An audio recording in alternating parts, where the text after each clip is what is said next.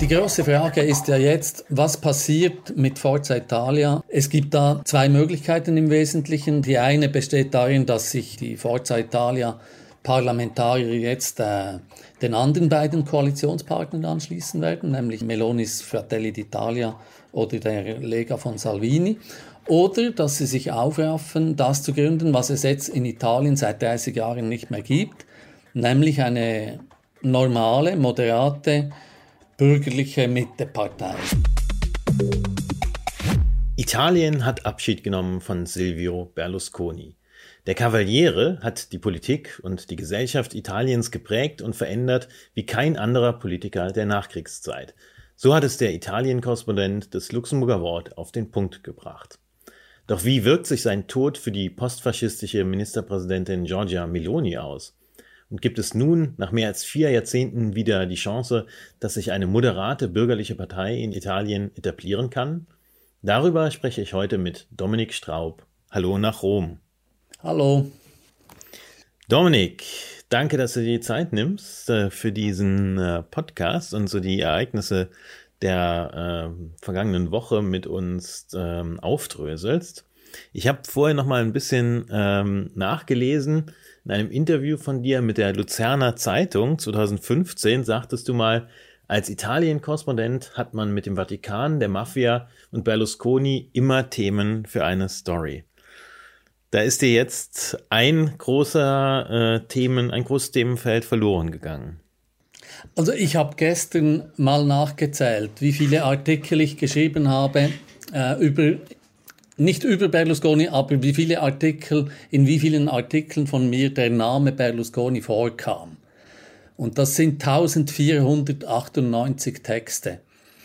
Äh, wenn man davon ausgeht, dass, dass ein, jeder meiner Texte im Durchschnitt äh, etwa zwei Buchseiten lang ist, äh, dann, wären, dann wäre das ein Buch von, von äh, 8.000 bis 9.000 Seiten, die ich äh, in der Zeit hier in Rom über Berlusconi äh, direkt über ihn oder, oder auch äh, mit ihm als Randfigur geschrieben habe. Das zeigt mal, was für und er ist eindeutig der einzige, der auf eine solche äh, auf, auf eine solche riesige Zahl kommt. Äh, ich habe auch geguckt, über Papst Franziskus habe ich bis jetzt etwa 1000 Artikel geschrieben, also ein Drittel weniger. Ähm, also Berlusconi, das hat alles beherrscht. Äh, meine Arbeit, also beherrscht, also es war einfach eine ganz, ganz wichtige äh, Figur und, und journalistisch gesehen äh, wirklich, wirklich, äh, ja, da wurde es nie langweilig, ja. Das kann ich mir vorstellen. Das ist wirklich eine beeindruckende Zahl. Du bist jetzt seit ziemlich genau 20 Jahren in Italien. Ein bisschen weniger, ja, ja fast, ja. Ja, du bist ja Schweizer, aber hast deinen Lebensmittelpunkt dann ähm, nach Italien verlegt und es auch, glaube ich, nicht bereut, wenn man so dem aus diesem Interview von äh, vor einigen Jahren raushört, ähm, war es eine gute Wahl. Ja, das, äh, das ist so. Ich habe es nicht bereut. Italien ist ein, ein unglaublich ähm, vielseitiges, schönes, äh, warmes Land, muss man sagen, äh, was, die, was die Menschen anbelangt. Also man kann sich wirklich sehr wohlfühlen hier. Ja, das ist, das stimmt. Du hast jetzt auch in dem Nachruf äh, geschrieben, der Tod von Berlusconi bedeutet für die Politik des Landes eine gewaltige Zäsur. Und es ist möglich, dass Italien nun zumindest mittelfristig wieder zur Normalität zurückfinden wird. Wie würdest du sagen, oder warum würdest du sagen, ist das so eine gewaltige Zäsur? Also die Zäsur ist in erster Linie äh, schon einfach deswegen, weil, weil Berlusconi war wirklich äh, der einflussreichste äh, umstrittenste Politiker äh, seit, seit Mussolini, muss man sagen. Also äh, all die anderen vor ihm waren zum Teil auch umstritten, wenn ich an, an Andreotti denke. Aber äh, also keine Figur der jüngeren äh, italienischen Zeitgeschichte hat, die, hat äh, das, das Geschehen dermaßen dominiert wie, wie Silvio Berlusconi, auch wenn er jetzt in den letzten Jahren vielleicht nicht mehr so im Mittelpunkt stand. Aber äh, es, es gibt wirklich keine vergleichbare Figur mit ihm. Und deswegen ist das alleine schon, schon deswegen eine, eine große Zäsur. Wir wollen natürlich jetzt nicht äh, auf die Person Berlusconis, da gab es in den letzten Tagen natürlich auch nochmal etliche Nachrufe, wollen wir jetzt nicht en Detail ähm, eingehen, sondern eher in die Zukunft schauen, aber vielleicht doch nochmal von, von deiner Seite so ähm, der Polarisierer Berlusconi, was bleibt da äh, bei dir vor allem hängen? Ich habe ihn ja ein paar Mal auch live erlebt. Also was bei, was bei ihm ähm, immer aufgefallen ist und was einen guten Teil seiner, seiner äh, Popularität bei seinen Fans, muss man sagen, eben das Land war ja komplett geteilt, aber bei denen, die ihn mochten, ähm, was bei ihm schon auffällt, er war ein im Prinzip ein fröhlicher Typ und er äh, hatte wirklich, äh, er verstand es, äh, sehr, sehr empathisch zumindest zu wirken.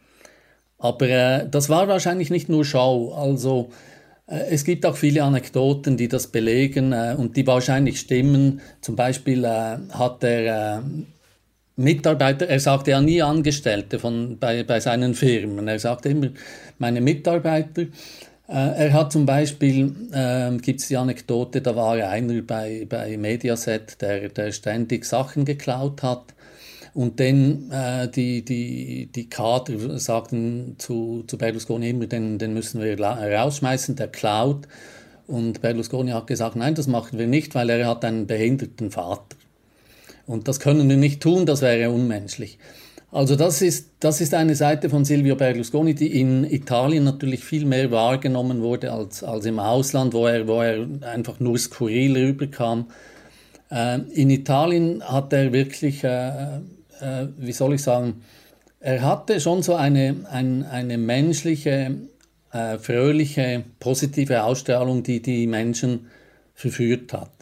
Und dann gibt es einen zweiten Punkt, ähm, der ihn beliebt hat gemacht hat bei vielen Italienern, ein politischer Punkt. Der besteht nämlich darin, dass er äh, die Italiener nicht erziehen wollte oder nicht verändern wollte. Mussolini wollte die, wollte die Italiener erziehen äh, zu Soldaten äh, und, und, und, und Bauern. Äh, die, die Democrazia Cristiana, also die, die Christdemokraten, die dann äh, nach Mussolini Italien 50 Jahre lang regiert haben, wollten die Italiener auch ähm, erziehen im, im, äh, im katholischen Sinn. Sie, sie wollten rechtschaffene Italiener haben, christliche Italiener, die keine, die keine Sünden begehen. Und dann kam Berlusconi und sagte, schaut mich an, ich äh, habe die gleichen Fehler wie ihr, ich zahle nicht gern Steuern, äh, ich, ich, ich habe äh, hab Ärger mit der Bürokratie, mit der Justiz auch mal. Ähm, und er hat den Italienern eigentlich immer das Gefühl gegeben, äh, ich bin einer von euch, ich vergebe euch alle eure Sünden. Da war er der Erste. Die, die Mussolini und, und die Democrazia Cristiana, die haben äh, die Sünden äh, nicht so schnell vergeben. Das ist interessant. Also diese menschliche Seite, ähm, die du erwähnt hast, da unterscheidet er sich ja nach allem, was man hört, beispielsweise sehr stark von Donald Trump.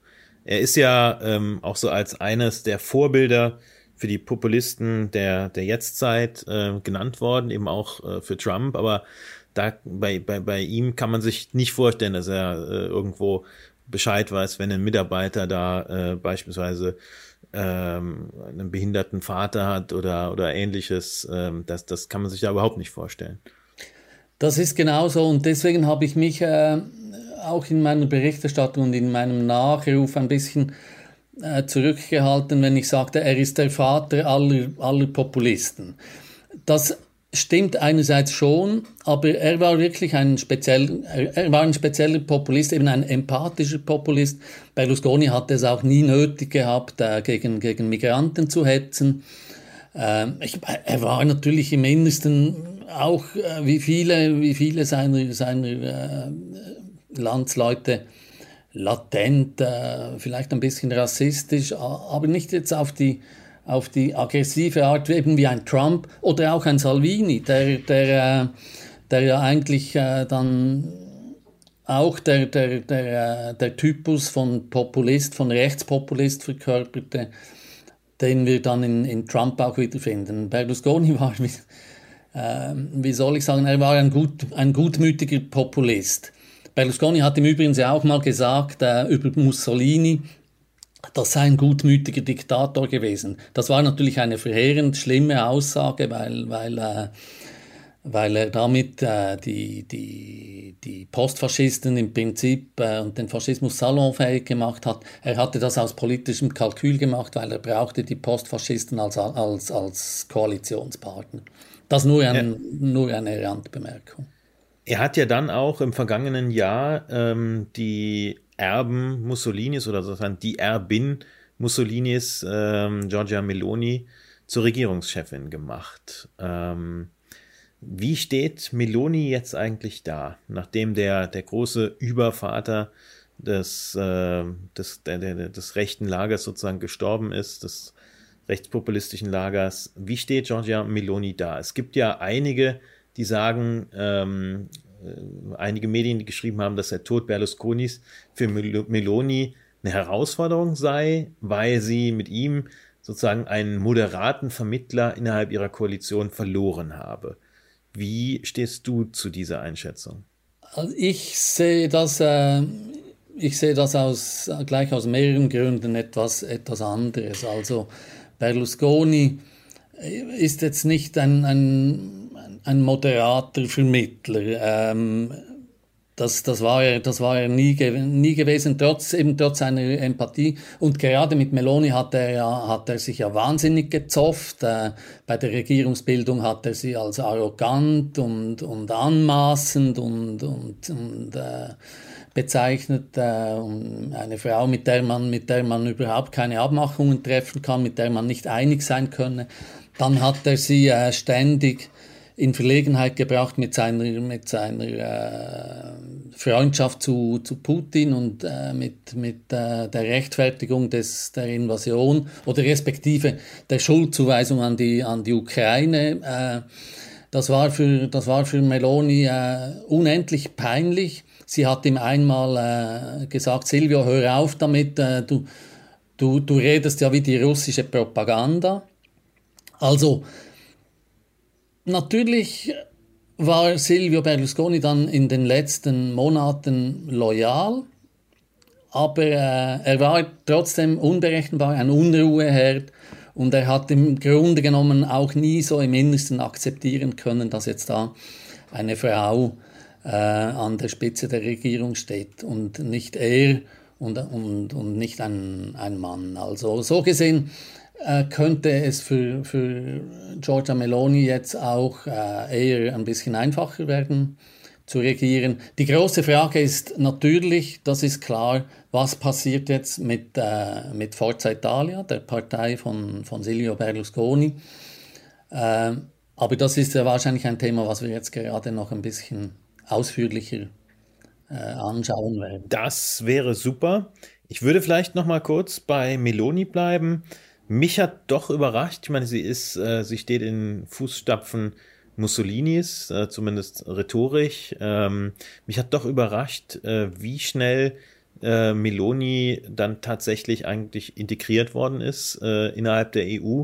Auch äh, die, die Regierungschefs äh, der EU haben, haben ihr den Hof gemacht. Äh, sie hat natürlich auch relativ schnell, war sie beispielsweise, wie du sagtest, im in der Ukraine-Frage auf Linie, äh, also hat nicht äh, da ähm, den, den Orban gemacht sozusagen, ist nicht äh, auf die ähm, eher russische Seite geschwenkt.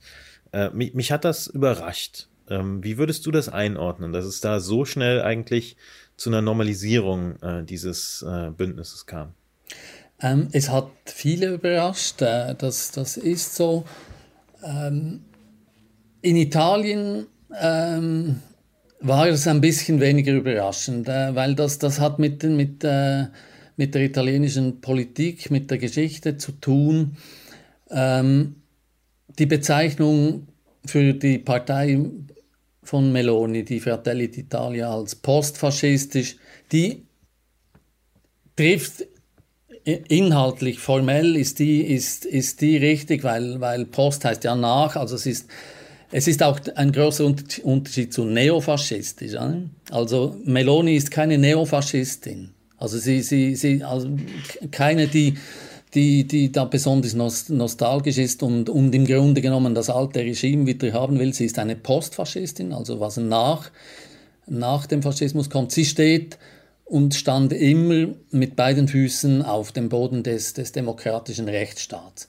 Natürlich hat sie in ihrer Partei noch viele, noch viele Nostalgiker, äh, die, die tatsächlich äh, Mussolini weiterhin als größten Staatsmann des, äh, der letzten Jahrhunderte äh, bezeichnen. Aber Meloni ist, sie ist, auch, sie ist auch zu jung für, für, äh, für, für, diese, für diese Geschichten.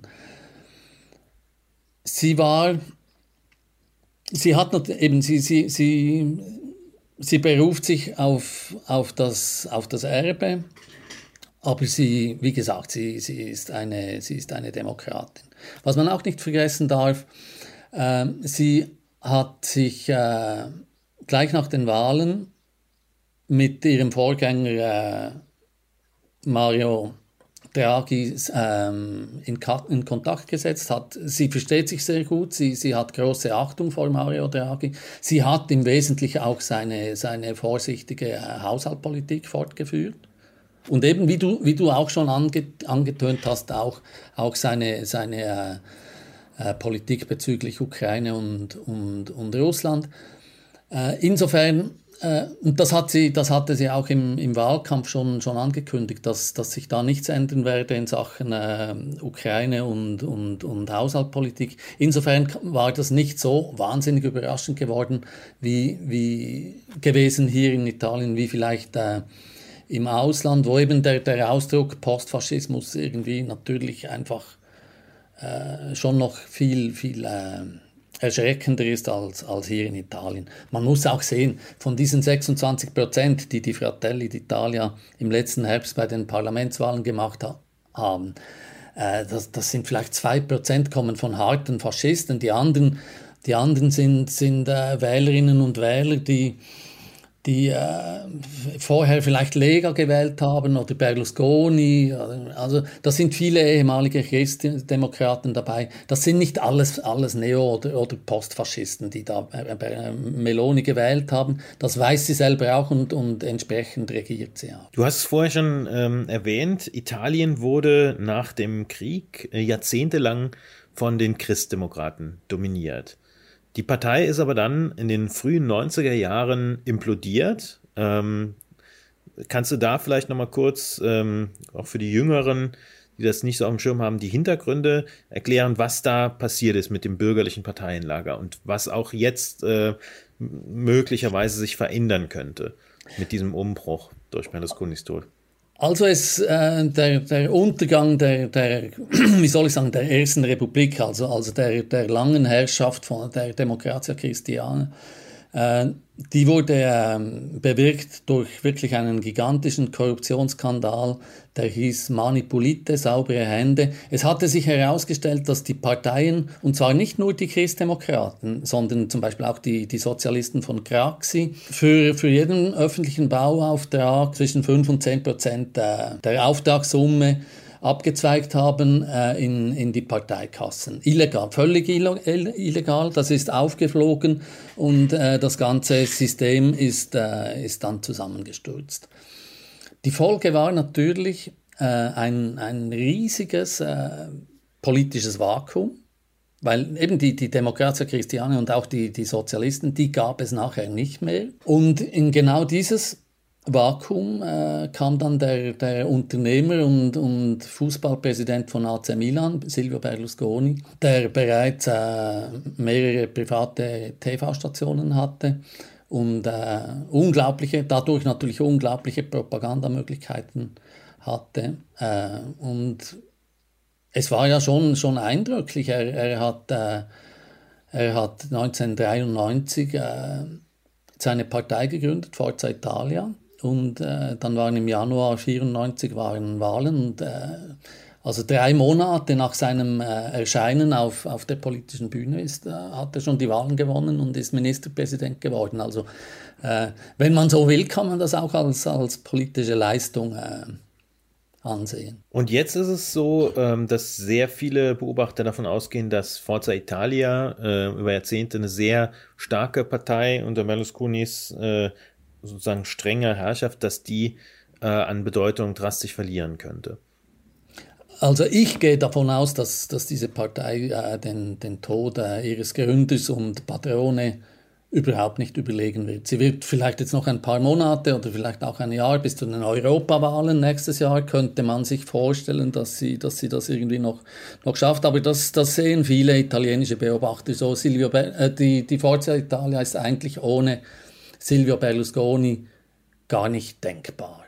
Die große Frage ist jetzt eben wirklich, was passiert mit, äh, zu, zunächst natürlich mal, was passiert jetzt mit den Senatoren und Abgeordneten, die ja jetzt äh, äh, in der Regierungskoalition von Giorgia Meloni äh, sind.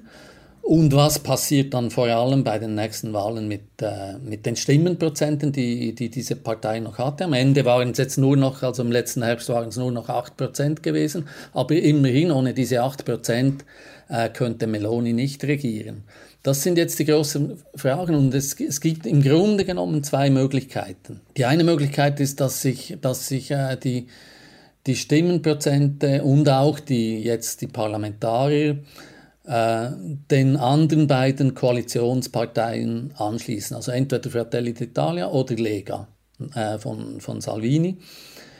Man geht davon aus, dass der größte Teil sich äh, äh, Fratelli d'Italia anschließen könnte und ein Teil vor allem natürlich äh, die Norditaliener, eher vielleicht auch der Lega von Salvini, die dort bes besonders äh, verankert ist, und vielleicht ein paar, ein paar wenige noch zu, zum ehemaligen, äh, zur Partei des ehemaligen linken Premiers äh, Matteo Renzi.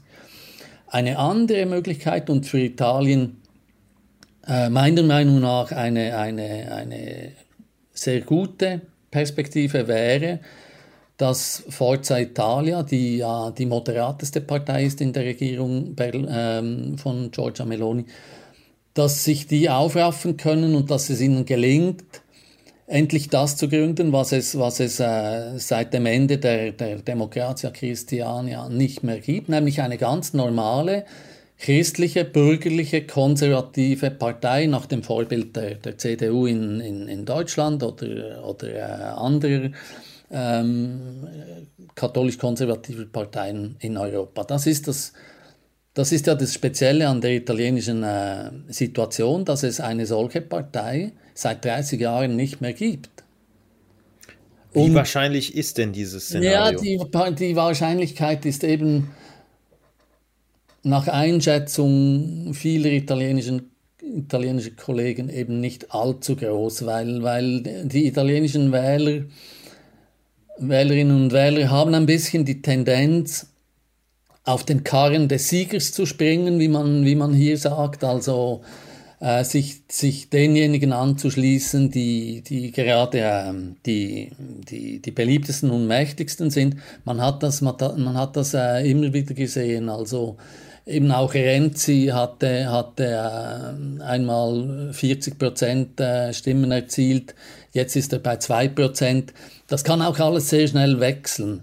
Aber, aber es, ist, es gibt einfach diese Tendenz, sich, sich äh, dem, dem Sieger anzuschließen. Und deswegen ist die Wahrscheinlichkeit, dass sich eben die meisten jetzt der ehemaligen Forza Italia äh, Leute, seien es Wähler oder seien es auch äh, Am, äh, Amtsträger, Parlamentarier, dass sich die jetzt eben äh, Giorgia Meloni anschließen werden. Das ist bestimmt wahrscheinlicher, als dass, dass jetzt eine, en, endlich mal eine, eine vernünftige bürgerliche Partei wieder gegründet wird. Aber ich, ich gebe die Hoffnung nicht auf, also ähm, ich, ich schließe es nicht aus, dass, dass das passiert und für Italien wäre das, für die, für die italienische Politik wäre das ein Segen. Das wäre auch eine Partei, in der, in der äh, zum Beispiel Leute wie, wie Mario Draghi oder, oder, oder früher Mario Monti eine politische Heimat finden würden, die sie heute einfach nicht haben. Danke für diese Einschätzung. Die kommenden Monate bleiben also extrem spannend. Du wirst für uns am Ball bleiben und darüber berichten.